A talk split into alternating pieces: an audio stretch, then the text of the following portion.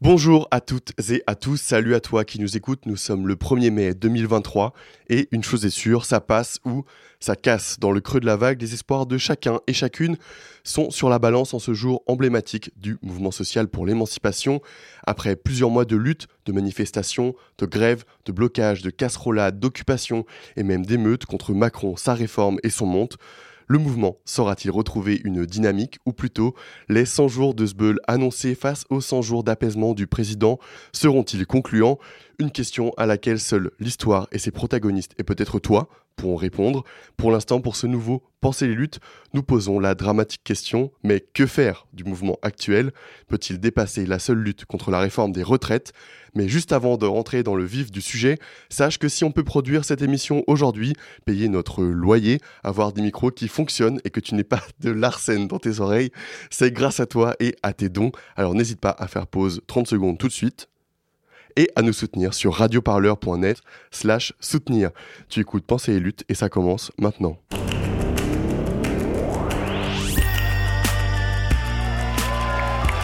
Enfin, quelque chose se passe Pensez les luttes. Pensez les luttes. Quelque chose, mais quoi? Votre podcast hebdomadaire sur Radio Parleur. Il faut arrêter de parler en notre nom. Parce qu'on est assez grand pour parler, on est assez grand pour prendre la parole. On en a ras-le-bol d'entendre des phrases de merde. Une émission pour penser ensemble les mouvements sociaux. Peu importe ta couleur, peu importe ton appartenance sexuelle, peu importe qui tu es, peu importe ce que tu manges, ce combat t'appartient.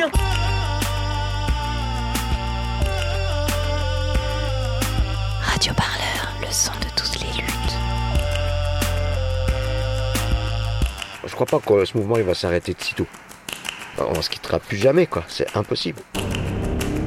Autour de la table avec nous aujourd'hui, Al du collectif Queer Parlons Travail, Clément du Café Librairie Michel Firck et Muriel Gilbert de l'Union syndicale Solidaire. Et puis, pour animer cette émission à mes côtés, l'incontournable Tanguy Oudoir.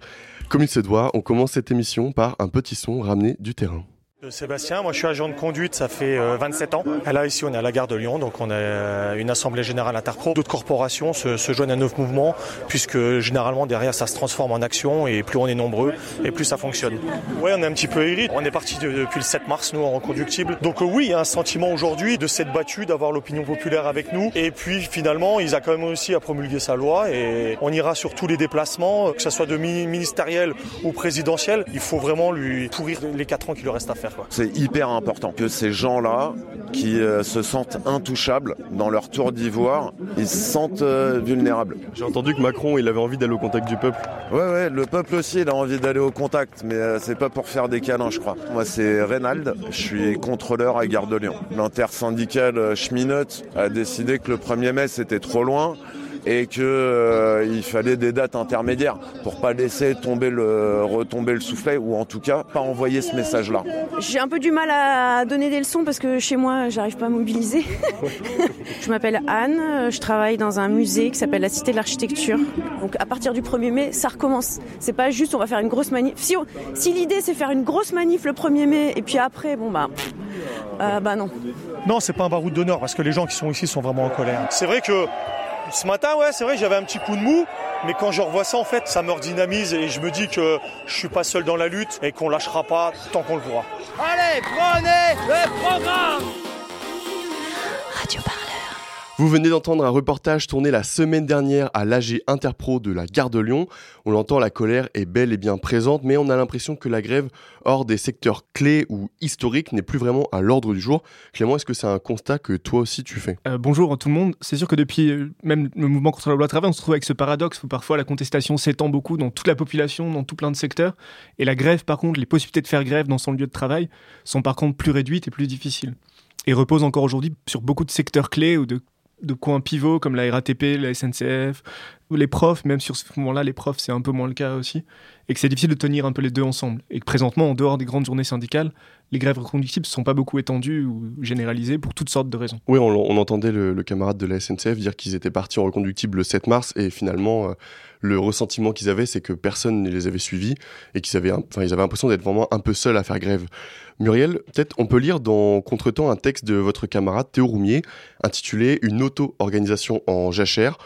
En gros, il dresse la faiblesse, voire l'inexistence des espaces d'auto-organisation dans ce mouvement, quels que soient les secteurs. On peut penser aux étudiants, aux étudiantes, aussi bien qu'aux travailleurs, aux travailleuses. Est-ce que c'est un sentiment que vous partagez? Alors, euh, bonjour à tout le monde. Euh, c'est un peu compliqué de, partir de la discussion sur les retraites par juste euh, il n'y a pas assez d'âgés, parce que je pense qu'il faut quand même avoir aussi un constat positif sur ce mouvement, mais peut-être qu'on y viendra après, sur le fait qu'on a trois mois de mobilisation, que c'est quand même inédit. On a une unité syndicale ben, historique aussi. Euh, on a des niveaux de mobilisation avec plusieurs millions de personnes dans la rue. Et effectivement, il y a ce paradoxe par rapport à la grève, par rapport aussi au fait que les, assemblées générales ont du mal à se constituer. Euh, on voit qu'il n'y a pas un réflexe, euh, y compris dans des secteurs en grève, de faire des assemblées générales, hormis peut-être effectivement quand même bah, le rail, où c'est aussi une tradition. Euh, mais même dans l'éducation, il y a eu des, moments où il y avait des grèves assez importantes et il n'y avait pas ce, ce ferment en fait de, d'assemblée générale, comme si euh, quelque part en fait il y avait aussi euh, le fait que l'unité syndicale prenne un peu le pas sur, je dirais, sur la décision de la grève ou sur comment en fait va se, porter ce mouvement social.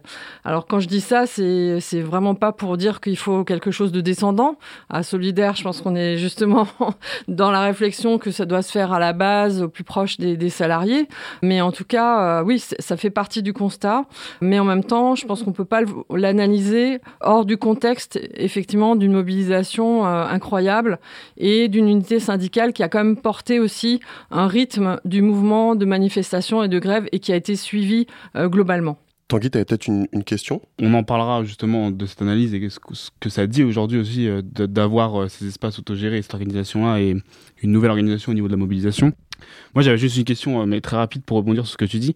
Justement, en, quelques mots, comment on peut expliquer que qu'il y autant de difficultés aujourd'hui à, organiser ces, ces AG-là dans beaucoup de secteurs et pourquoi il y a... Alors, tu disais le rail, c'est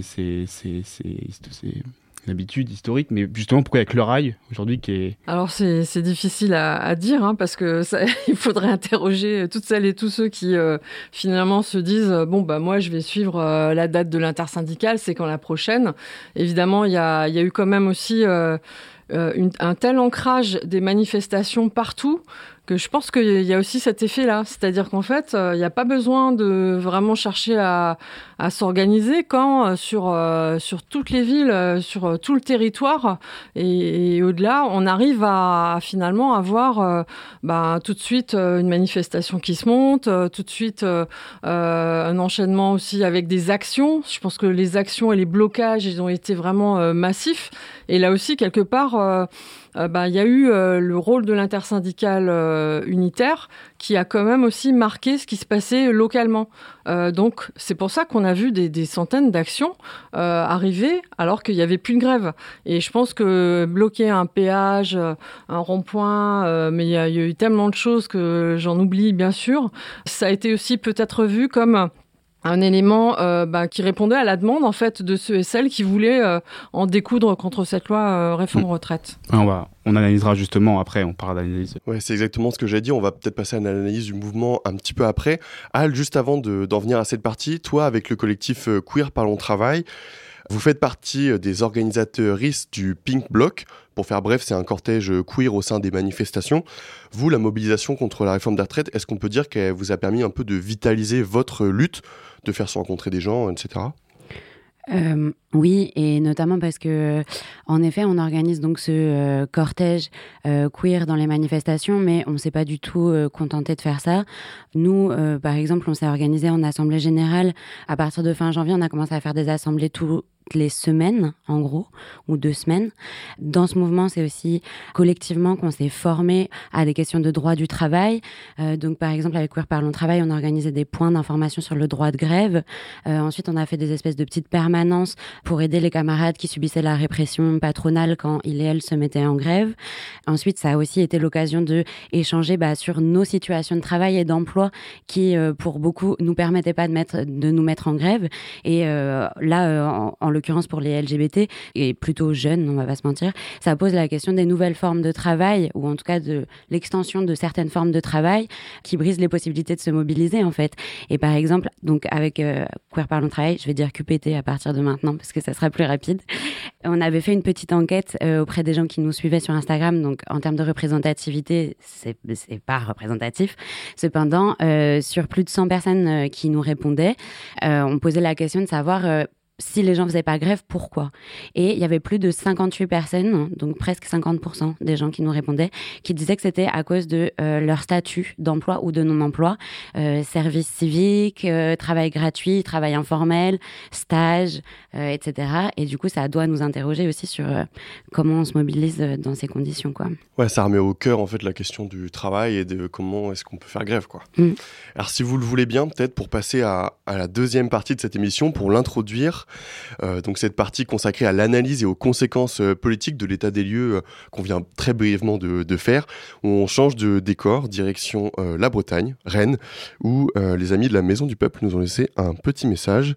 On écoute Camille Dupont. Salut Radio Parleur. Du coup, le premier moment avant la, le lancement de la Maison du Peuple, ça a été de recomposer une assemblée générale interprofessionnelle, de tenter de, de reconstruire ça. En gros, c'est un moment dans lequel les gens de différents secteurs, euh, les différentes composantes de la lutte, syndicalistes, étudiants, autonomes, etc., euh, peuvent se retrouver euh, pour euh, tenir des énoncés, formuler des propositions euh, politiques communes euh, et évidemment se coordonner pour euh, mener des actions lors des manifestations euh, si, si l'envie est là, euh, pour coordonner des blocages et tout type d'actions euh, potentielles. Le premier moment, ça a déjà été de se retrouver dans, un espace comme ça, de recréer du lien, puisque les liens s'étaient effilochés depuis les dernières luttes, évidemment, qui dataient déjà de plusieurs années. Et euh, c'est toujours très compliqué de se réunir, de s'organiser, de se croiser. Évidemment, elle se réunit sur des temps très déterminés, euh, c'est-à-dire de 18 à 20 heures euh, un jour de la semaine. L'idée, c'était de se dire bon ben voilà, si euh, s'il y a une ouverture de lieu, tout de suite, ça créera un- une sorte d'élan. De mouvement dans lequel euh, voilà les jeunes pourront se retrouver, les syndicalistes, les autonomes, les étudiants, tout le monde pourra se rencontrer et participer à des assemblées sur le lieu, proposer des activités sur le lieu, euh, que ce soit des ateliers, des projections, etc. Et finalement, une fois que les conditions ont été, euh, ont été réunies et que la décision a été prise, l'ouverture s'est faite lors d'une manifestation. Le lieu en question, c'était un, un cinéma désaffecté qui avait déménagé assez récemment, finalement. Bon, l'ouverture s'est à peu près bien passée, mais que pour tenir l'ouverture sur le moment, ça a quand même été euh, intense. euh, ça a duré toute une après-midi et euh, quasiment toute une soirée euh, d'affrontement euh, avec les forces de l'ordre. Voilà quoi. Donc ça, ça s'est pas fait non plus dans la, la, la simplicité et juste le un débordement joyeux, ça a été assez dur. Et c'est à partir de là, au final, qu'est née vraiment la- l'Assemblée de la Maison du Peuple. C'est à partir de là que se sont élaborées les, euh, opérations de, blocage euh, stratégique, soit de zone logistique, soit d'axe routier, euh, qu'on a fini par appeler opération Ville Morte.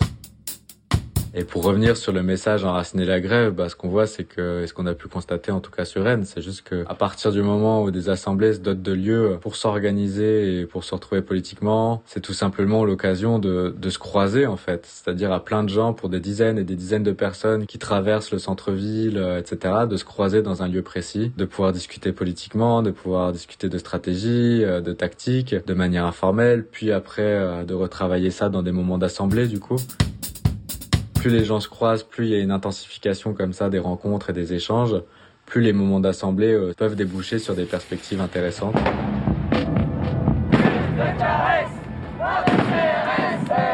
Pensez les luttes avec Radio Parleur. Et on fait quoi aujourd'hui là? On joue au chat et à la souris avec la police ou on s'organise? Si l'occupation du cinéma L'Arvor a duré le temps d'un week-end, du samedi soir au lundi matin, aujourd'hui l'Assemblée Générale de la Maison du Peuple existe toujours, en exil, et continue de s'organiser sur Rennes à un rythme évidemment moins soutenu. Rennes, justement, fait figure d'une sorte d'exception dans ce mouvement, plusieurs AG réunissant des centaines de personnes, coordonnant des blocages de circulation massifs, des manifestations combatives, etc. On a vraiment l'impression qu'il se passe quelque chose de différent, même si la fatigue euh, gagne les rangs comme euh, un petit peu partout. Euh, Clément, peut-être pourquoi est-ce qu'aujourd'hui on n'a pas des mouvements comme ça partout? J'aurais pas la solution. C'est sûr qu'il faudrait pas prendre que Paris comme baromètre ou comme évaluation et qu'il s'est passé plein de choses dans toutes les villes de France. Et que je sais pas si les lieux sont toujours une solution, mais ce qui est sûr, c'est que le mouvement depuis le début à batailler sur deux plans, à la fois contre la réforme des retraites et à la fois pour sa propre existence. Et que si on part de maintenant, où il y a des mouvements de casserole, dites casserolades tout autour des déplacements de ministres et des déplacements de Macron, c'est aussi parce qu'il continue d'être aussi sourd d'oreille et qu'il s'agit de batailler pour montrer à la fois que la grève existe, qu'une opposition à la réforme des retraites existe, et qu'il y a une double bataille sur la propre légitimité à la fois de la contestation et sur arriver à casser l'arrogance de ceux qui gouvernent, qui prétendent toujours qu'il ne se passe rien, que tout va bien, qu'il faudrait continuer, et qui font des interventions pour nous expliquer qu'on a mal compris, qu'on les écoute pas assez, etc. Moi, justement, j'ai pu lire chez euh, nos confrères de Mediapart euh, qu'on pouvait euh, dégager euh, deux composantes, en fait, deux éléments originaux et spécifiques du mouvement. Il y avait d'un côté une intersyndicale très solide depuis janvier. C'est ce qui a permis aussi, je pense, d'insuffler le mouvement et, et de vraiment faire démarrer le mouvement en trompe, si je peux dire. Euh, et puis l'ancrage, ce, ce, dont tu parlais, euh, et, ça nous amène aux casserolades. Euh, dans les petites et moyennes villes, on, s'est, a complètement décalé le curseur par rapport à Paris et, même par rapport aux grandes villes. En fait, il y a, plein de petits, petites villes aujourd'hui qui, connaissent des, mobilisations, les premières pendant depuis un siècle. Enfin, c'est, c'est fou. Justement, comment, euh, bah, je, vais te poser la question à toi, Muriel, au sein des syndicats, comment on voit euh, ce, ce, ces prises d'initiative plus locales, plus organisées, plus spontanées? Qu'est-ce que ça peut dire de la tournure que semble prendre le mouvement euh, aujourd'hui actuel? Alors euh, pour moi, ça veut dire euh, qu'il y a vraiment une colère sociale qui est ancrée maintenant partout, quoi. Et que nous, on a, pu faire un. Alors on avait euh, aussi dû avec l'intersyndicale ima- imaginer différentes choses, et notamment euh, on a fait. Alors euh, c'était, c'est comme petit, une petite goutte d'eau hein, dans tout ce qui s'est passé, mais en symbolique, euh, on était à Albi.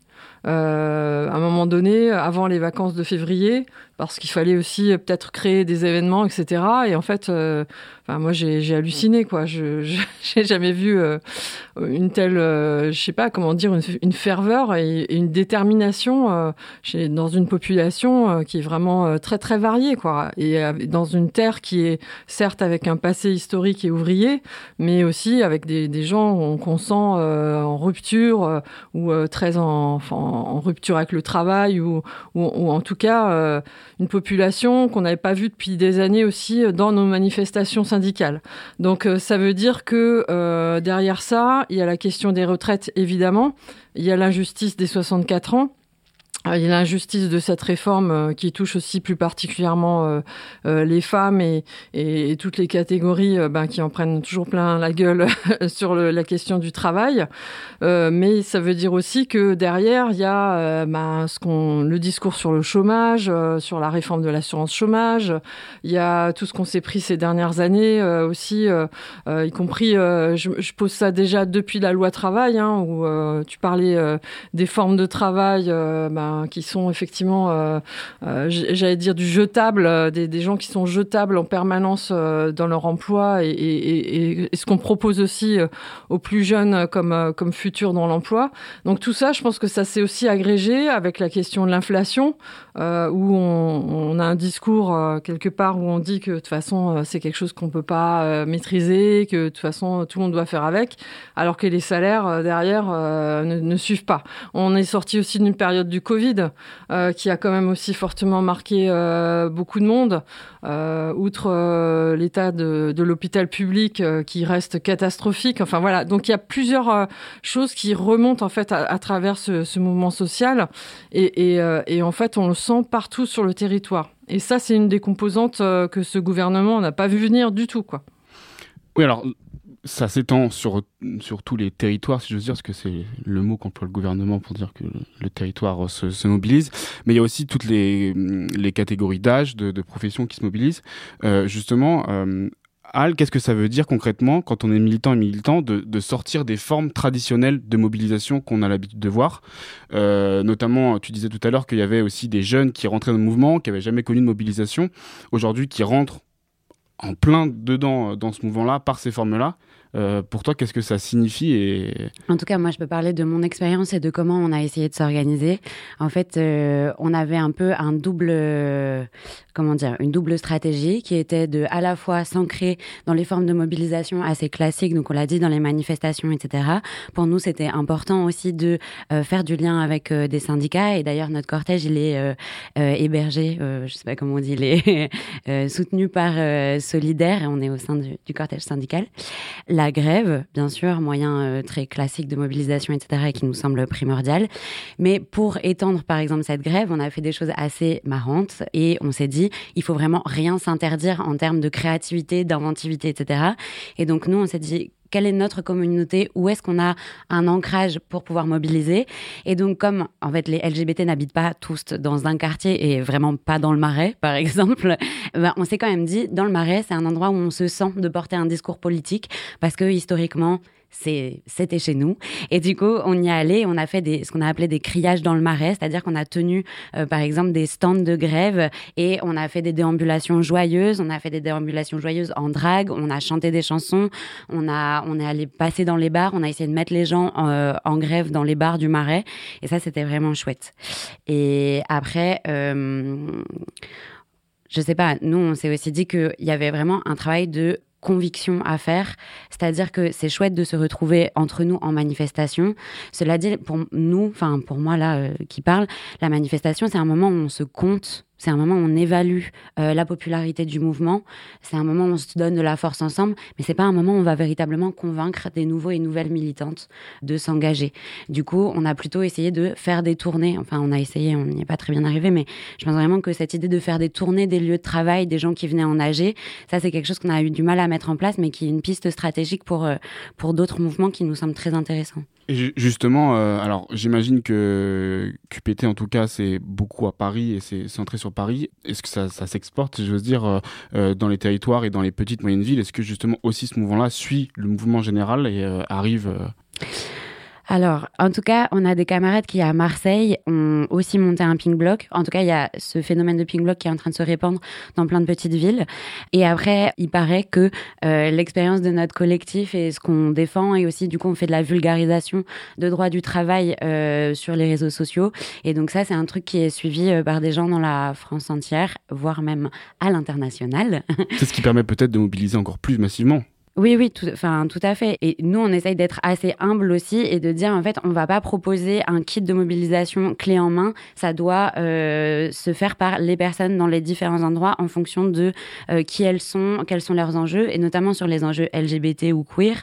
Euh, en fait, c'est pas pareil de manifester en tant que LGBT dans une grande ville avec une forme d'anonymat perdu dans la foule ou dans un petit village ou dans une petite ville. C'est pas, enfin, il y a des enjeux de être out en tant que personne trans ou Gwyn euh, qui sont pas les mêmes. Du coup, on laisse les gens absolument euh, décider de c'est quoi les formes de mobilisation qui correspondent à leur contexte. Quoi. Moi, j'ai peut-être une question pour, euh, pour toi, Clément.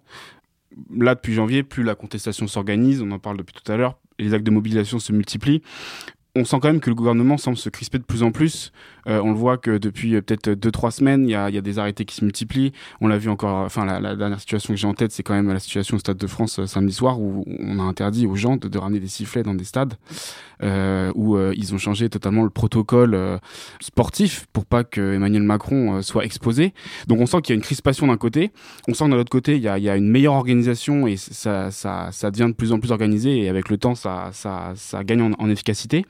Le gouvernement va sa tâton quand même face à une contestation citoyenne je pense qu'ils avaient peut-être pas vu venir ou qu'ils ont peut-être mal anticipé. Euh, toi, justement, contrairement à ce que laisse entendre le gouvernement, où ils disent que tous ces mouvements spontanés, les casserolades, c'est antidémocratique et qu'on est contre la démocratie, est-ce qu'on n'est pas justement là dans la meilleure forme de démocratie qu'on a pu avoir sur les dernières années, où justement le, peuple semble euh, avoir totalement pris la contestation en main et, et se l'approprie totalement? C'est sûr que la situation est aussi excellente que paradoxale et difficile. Il y a une situation excellente qui fait comme Muriel l'a mentionné, il y a une contestation très large et une espèce de crise sociale et politique à travers toute la France qui est manifeste, et à la fois un déni du côté du gouvernement et une violence qui est toujours plus, plus extrême. On sait que le mouvement, si on refait un petit retour arrière, a connu un basculement le soir du 16 mars quand il y a eu l'appel du 49-3 par Elisabeth Borne et que ça a déclenché une vague de protestation à travers toute la France avec les manifs de soir, les feux de poubelle dans toutes les rues, qui était une manière à la fois de protester contre le déni de la grève et le déni de toute contestation opéré par le gouvernement, et à la fois une manière de faire exister la grève en dehors des moments de manifestation et de se rendre compte qu'en fait non, la situation n'était pas normale, on ne pouvait pas continuer comme avant, et que ça a été un grand coup. Malheureusement, peu après, il y a eu le week-end à Sainte-Soline, qui était contre les constructions des grandes bassines, qui, qui a été rassemblé beaucoup de monde aussi, mais où l'État a fait preuve d'une violence répressive qu'il avait déjà commencé pendant les manifs de soir avec beaucoup d'arrestations de, de, jeunes, de syndicalistes, de tout le monde. Et à la fois, Sainte-Soline a marqué un cap encore plus, qui a jeté un peu quelque chose de plus sombre quand même, dans l'idée où effectivement ils sont crispés, mais ils disent aussi que non, non, plus rien ne passera. quoi. Et que ça a été quand même, j'ai l'impression, un coup assez dur à ce moment-là, qui continue en plus, sachant qu'il y a encore des personnes euh, dans le coma, entre la vie et la mort, beaucoup, beaucoup de blessés, qui vont entraîner beaucoup de conséquences à long terme, et qui a ce côté un peu de force répressive qui a été très impressionnante. Et que maintenant, je ne sais pas ce qui va se passer aujourd'hui, mais il y a une tentative aussi de, retrouver de la force, un regain, un rebond, de retrouver des modes d'action aussi grévistes que d'autres choses, mais pour encore une fois batailler contre ce déni et cette situation d'une vraie crise politique qui déborde largement la réforme des retraites. Muriel, tu voulais réagir? Oui, oui, mais parce que effectivement, c'est une des composantes aussi euh, de, ce qui se passe euh, actuellement. Euh, alors, la répression, elle n'a pas commencé là hein, avec cette réforme des retraites, hein, parce que nous, on la situe déjà dans les quartiers populaires. Je pense que ça, il faut pas l'oublier, c'est encore, c'est encore actuel. Il y a eu la loi travail où là, il y a vraiment eu un changement de cap sur la politique du maintien de l'ordre, comme on dit. Enfin, voilà, avec les manifs qui étaient scindés par les CRS, enfin, tout ce qu'on a vu sur les gaz lacrymaux et tout ça. Et bon, pour, euh, pour avoir été à Sainte-Soline aussi, euh, c'est vrai que euh, à la fois, il y a, là, on, a atteint une sorte de paroxysme aussi dans la violence, hein, avec le nombre de blessés, et comme tu l'as dit, des, des, gens qui sont encore en train de lutter entre, entre la vie et la mort.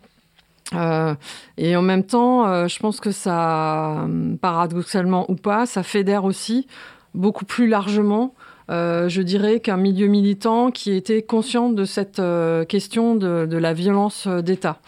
Moi, ce que je vois, c'est que par rapport au soulèvement de la terre, par exemple, il y a eu, alors c'est un meeting dans, dans, la région parisienne, on dira, mais c'est quand même un meeting où on rassemble à la fois bah, des philosophes, à la fois une, une chercheuse qui fait partie du GIEC, à, la fois des syndicats, la conf paysanne, et je pense qu'il y a vraiment quelque chose aussi qui s'élargit dans, l'idée que justement, ce, face à ce type de, répression euh, qui va d'une manière grandissante, hein, parce que là, effectivement, on, on s'appuie sur des lois antiterroristes pour interdire en fait euh, qu'il y ait des casserolades aux environs euh, de l'arrivée de Macron. C'est quand même incroyable. Enfin, c'est dingue.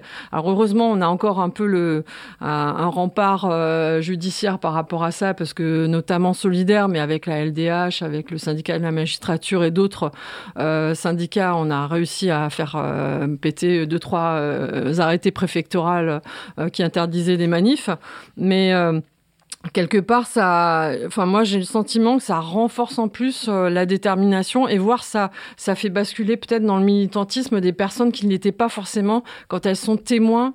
Euh, plus ou moins direct de, ce qui se passe. Et puis, je voulais rebondir justement sur ce que tu disais. Euh, euh, justement de, de, des gens qui n'ont pas l'habitude de se mobiliser, qui voient que bah, aller venir euh, dans la rue avec une casserole, euh, c'est aussi se mobiliser aujourd'hui. Ça peut permettre de fédérer. Il y a eu, je pense, un sentiment de grande peur après Sainte-Soline et, qui a peut-être été vite dépassé parce qu'on s'est rendu compte qu'il y avait d'autres formes de mobilisation possibles et que du coup, effectivement, il y, avait, moyen de faire autre chose que, que, que juste faire taper dessus en manif contre la réforme. Oui, oui, bah, je pense qu'il y a, il y, a, aussi le fait que je pense que ça, il y avait un discours un peu binaire, c'est-à-dire en fait, euh, bon, qui est toujours un peu véhiculé dans les médias, hein, faut, faut pas non plus se leurrer.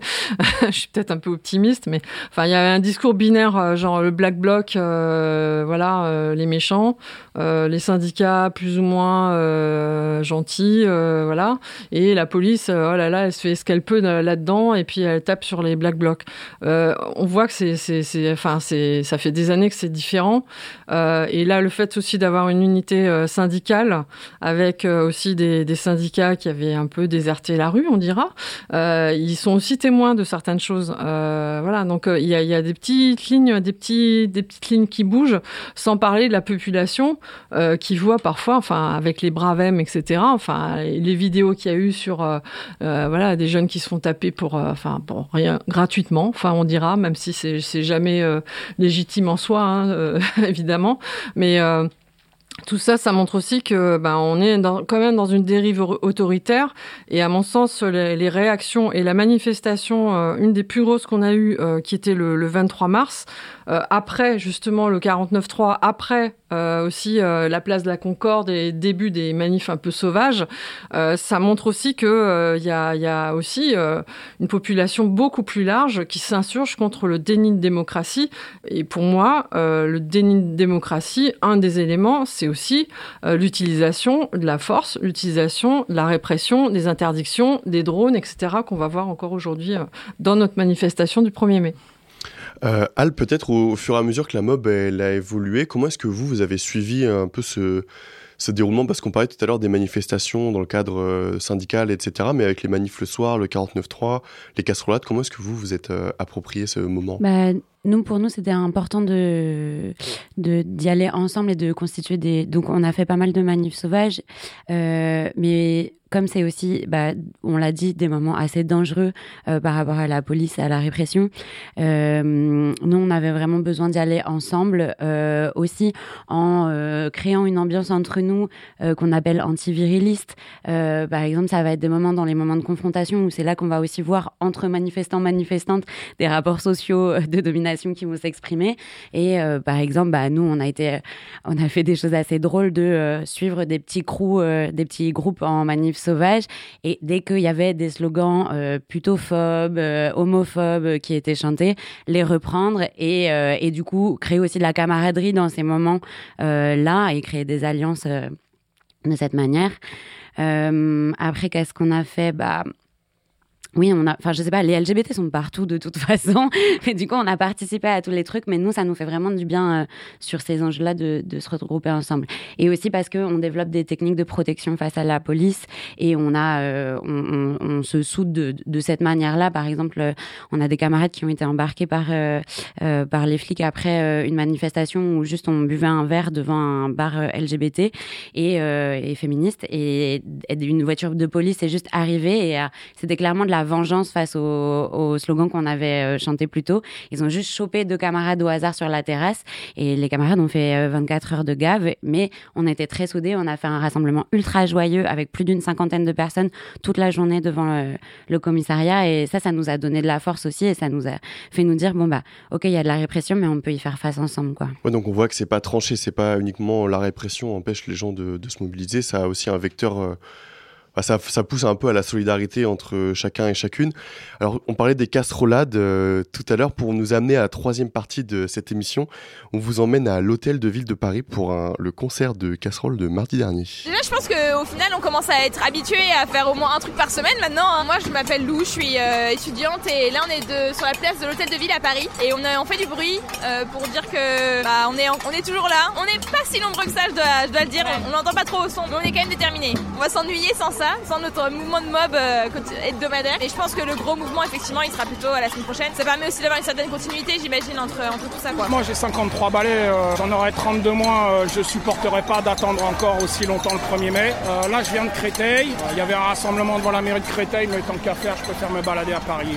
C'est quoi le message là à faire passer à Macron avec les casseroles? À Macron Moi, j'attends rien de Macron là. Alors rien. pourquoi on est là? Pardon? Pourquoi on est là?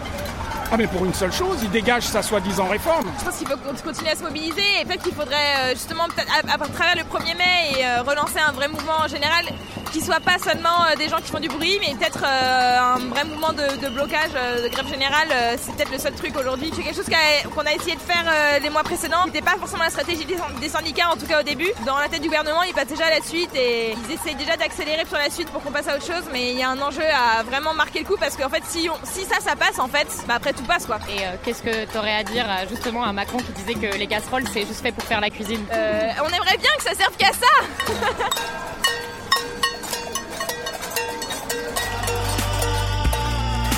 Pensez les luttes, votre podcast hebdomadaire sur Radio Parleur. Pour penser ensemble les mouvements sociaux. Un reportage de notre reporter Nina Novak. Alors c'est revenu à plusieurs reprises dans les extraits qu'on a diffusés, cette idée de ne pas en rester là après le 1er mai, qu'il ne suffit pas simplement de marquer le coup, en bref qu'il faut continuer à lutter.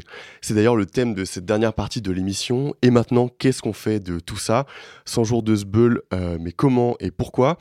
Je vous le rappelle, avec nous, on est en présence de Clément de librairie, euh, du Café Librairie Michel Firk, de Al du collectif Queer Parlons Travail et de Muriel de l'Union syndicale solidaire. Alors Al, peut-être comment est-ce que Euh, vous préparez cette séquence avec euh, Queer le travail? Et est-ce que tu penses que le mouvement peut encore exister après ce 1er mai? Alors, Là, je vais dire des choses qui sont euh, avant mon assemblée générale. Du coup, je ne sais pas ce qui va se passer puisque c'est en assemblée générale qu'on va le décider et, et on va voir. Et je pense que cette date du 1er mai va nous, nous faire partir dans une direction ou dans une autre. Euh, je pense que nous, on a quand même abordé cette question de faire un bilan, un premier bilan de la mobilisation. Et je pense que c'est vraiment très important de faire des bilans aussi et de pas euh, s'entretenir dans une idée que euh, le mouvement et les actions vont continuer comme ça, de manière un peu routinière. Et puis au bout d'un moment, il y a de moins en moins de personnes, et on l'a vu avec la mobilisation sur la loi travail ou avec les gilets jaunes. En fait, potentiellement, il restait des manifestations, mais on était de moins en moins. Et en fait, du coup, les enseignements et les conclusions de nos stratégies n'ont pas forcément été totalement tirés. En tout cas, d'un point de vue autonome, euh, c'est plutôt ce que je dirais. Euh, et du coup, nous, à Queer Parlons Travail, on a vraiment envie aussi de dire que dans les creux du mouvement, parce que si c'est ça qui se passe, et eh ben voilà, c'est ça qui se passe, c'est le moment de travailler en fait. C'est le moment de augmenter ton maillage militant, c'est le moment de faire de la formation, c'est le moment de, enfin voilà, de se fortifier, c'est le moment de vraiment souder des nouvelles alliances, consolider celles qui ont été faites dans les mouvements. Donc c'est pas un moment de rien en fait, c'est moment très important qui fait que peut-être là, on a perdu sur les retraites, je dis ça, je ne veux pas démoraliser tout le monde, mais peut-être on a perdu sur les retraites, mais en fait, peut-être la victoire, elle est ailleurs. Peut-être la victoire, elle est dans les liens qu'on a soudés, les stratégies qu'on a mis en place, etc., etc. Et peut-être que, du coup, au prochain mouvement social, là, la grève générale se passera. Parce que j'entends la personne de l'extrait audio, mais la grève générale ne suffit pas. Il suffit pas de le dire pour que ça se passe, en fait. Et du coup, encore une fois, les dates de mobilisation, c'est des moments de comptage, pas des moments de, de mode d'action qui permettent, selon moi, vraiment de déclencher cette grève générale. Alors peut-être une question pour toi, euh, Clément, cette réforme des retraites, on l'imagine, c'est loin d'être euh, la dernière réforme euh, que le gouvernement Macron va essayer de faire passer. Pour toi, est-ce que le mouvement il peut s'inscrire dans la durée oh, De toute évidence, il s'inscrit déjà dans la durée et il va continuer. Puisque certes, on ne sait pas ce qu'il va advenir de la réforme des retraites, et j'espère que la manifestation d'aujourd'hui sera quand même une, une incitation encore à ce qu'elle soit abolie. Mais de toute façon, le gouvernement est dans l'impasse. Ça devait être la mère de plusieurs réformes, cette réforme des retraites. Et là, ils vont être bloqués à la fois parce qu'ils pour la question politique de majorité à l'Assemblée, à la fois pour une contestation qui est bien installée sur tout plein de plans. Ils vont avoir du mal à faire leur nouvelle loi sur la réforme travail qu'ils ont annoncée, toute une série de lois. Et il y a cette impasse un peu dans laquelle on va être plongé. Et qui va être liée aussi à une forme de crise économique, de tout plein de difficultés de notre côté. Donc il s'agit encore une fois d'à la fois de trouver des moyens de recomposer les forces politiques euh, de notre côté pour imposer des décisions, pour pouvoir prendre du pouvoir démocratique, et à la fois de retrouver des moyens de faire grève, de s'opposer sur nos lieux de travail, etc. Il y a les applications de la loi travail de 2018 qui continuent d'avancer avec la fin des CHSCT récemment, toute une série de mesures dans les lieux de travail qui sont aussi à combattre euh, et pour continuer à s'opposer à toutes les réformes qui vont suivre. Muriel, je vois que tu veux réagir oui, bah évidemment, c'est la question du après 1er mai, elle se pose. Moi, ce qui me frappe, c'est euh, que là, euh, j'entends des gens euh, dire, dans les médias, à la radio, oui, enfin là, c'est la 13e journée. Donc quelque part, c'est ils, placent le 1er mai effectivement dans la vraiment dans la dans la continuité de ce, ce mouvement et cette cette mobilisation. Et il y a il y a encore 60% des gens qui pensent, enfin il y a un sondage, ça vaut ce que ça vaut les sondages, mais il y a 60% de gens qui pensent qu'il faut que ça continue. Donc on a aussi une responsabilité, euh, je dirais, euh, pas seulement syndicale, hein, mais collective, à effectivement imaginer des choses, à, à, à, se, à se, projeter en fait sur euh, l'après 1er mai. On sait que ça devient difficile parce que, comme on l'a dit, la grève reconductible, nous, solidaires, on, y a appelé à partir du 7 mars. c'était pas un appel de l'intersyndical, c'était un appel de solidaire parce que justement l'intersyndical fonctionne avec, j'allais dire, bah, l'intelligence de laisser de l'autonomie à chaque euh, organisation syndicale aussi. Euh, donc euh, on sait que là, ça, on n'est pas là tout de suite à rebondir sur, sur quelque chose qui sera euh, de, de, de l'ordre de la grève euh, reconductible. Euh, mais en même temps, euh, demain, il y a une intersyndicale qui se réunit encore. On est en train de réfléchir. Il y a aussi la réponse du Conseil constitutionnel au, au, au RIP qui doit arriver là le ben, mercredi, non jeudi, oui, le 3. et, et il y a aussi la, la proposition de loi qui est faite le 8 juin de, de, revenir en fait sur cette loi des retraites. Bon, c'est pas des choses qui qui effectivement porte, je dirais, forcément la, chair d'un mouvement social qui continue. Mais c'est une structure de base sur laquelle on pourra s'appuyer à un moment donné. mais de toute façon, c'est ce soir aussi. Hein, là, on est le 1er mai. On va voir aussi le, niveau de la mobilisation de cette manifestation du 1er mai. Euh, pour voir euh, si justement euh, il faut continuer à proposer des modes de mobilisation. et je dirais l'originalité dont, dont tu as parlé aussi, Al, c'est ça aussi qui, sur les, c'est un des acquis aussi de ce mouvement. C'est-à-dire que c'est pas les syndicats hein, qui avons dit bah, tiens on va faire des casserolades ou tiens alors nous on organise des choses mais quand elles sont proposées quand elles sont portées eh ben c'est quelque part c'est ça qui, qui construit un vrai mouvement. Donc pour moi c'est pas fini. Euh, mais euh, il y a tellement de, aussi d'originalité dans ce mouvement euh, avec des différentes phases plus ou moins intenses. Il y a un tel déni aussi de Macron qui s'enferme dans son, sa propre impasse et politique et, et, et, de politique libérale, j'allais dire merdique, je suis désolée, je peux le dire ici, je crois quand même, que, que lui-même, il se fait taper sur les doigts maintenant par les, par, par les, les, agences de notation, euh, alors qu'il dit ah bah mince, j'ai tout bien fait, je me prends un A à moins maintenant, euh, qu'est-ce que ça veut dire? Donc euh, on, on voit bien qu'il y a une impasse et que par rapport à cette impasse, je pense qu'on euh, on a aussi des marges de reconstruction.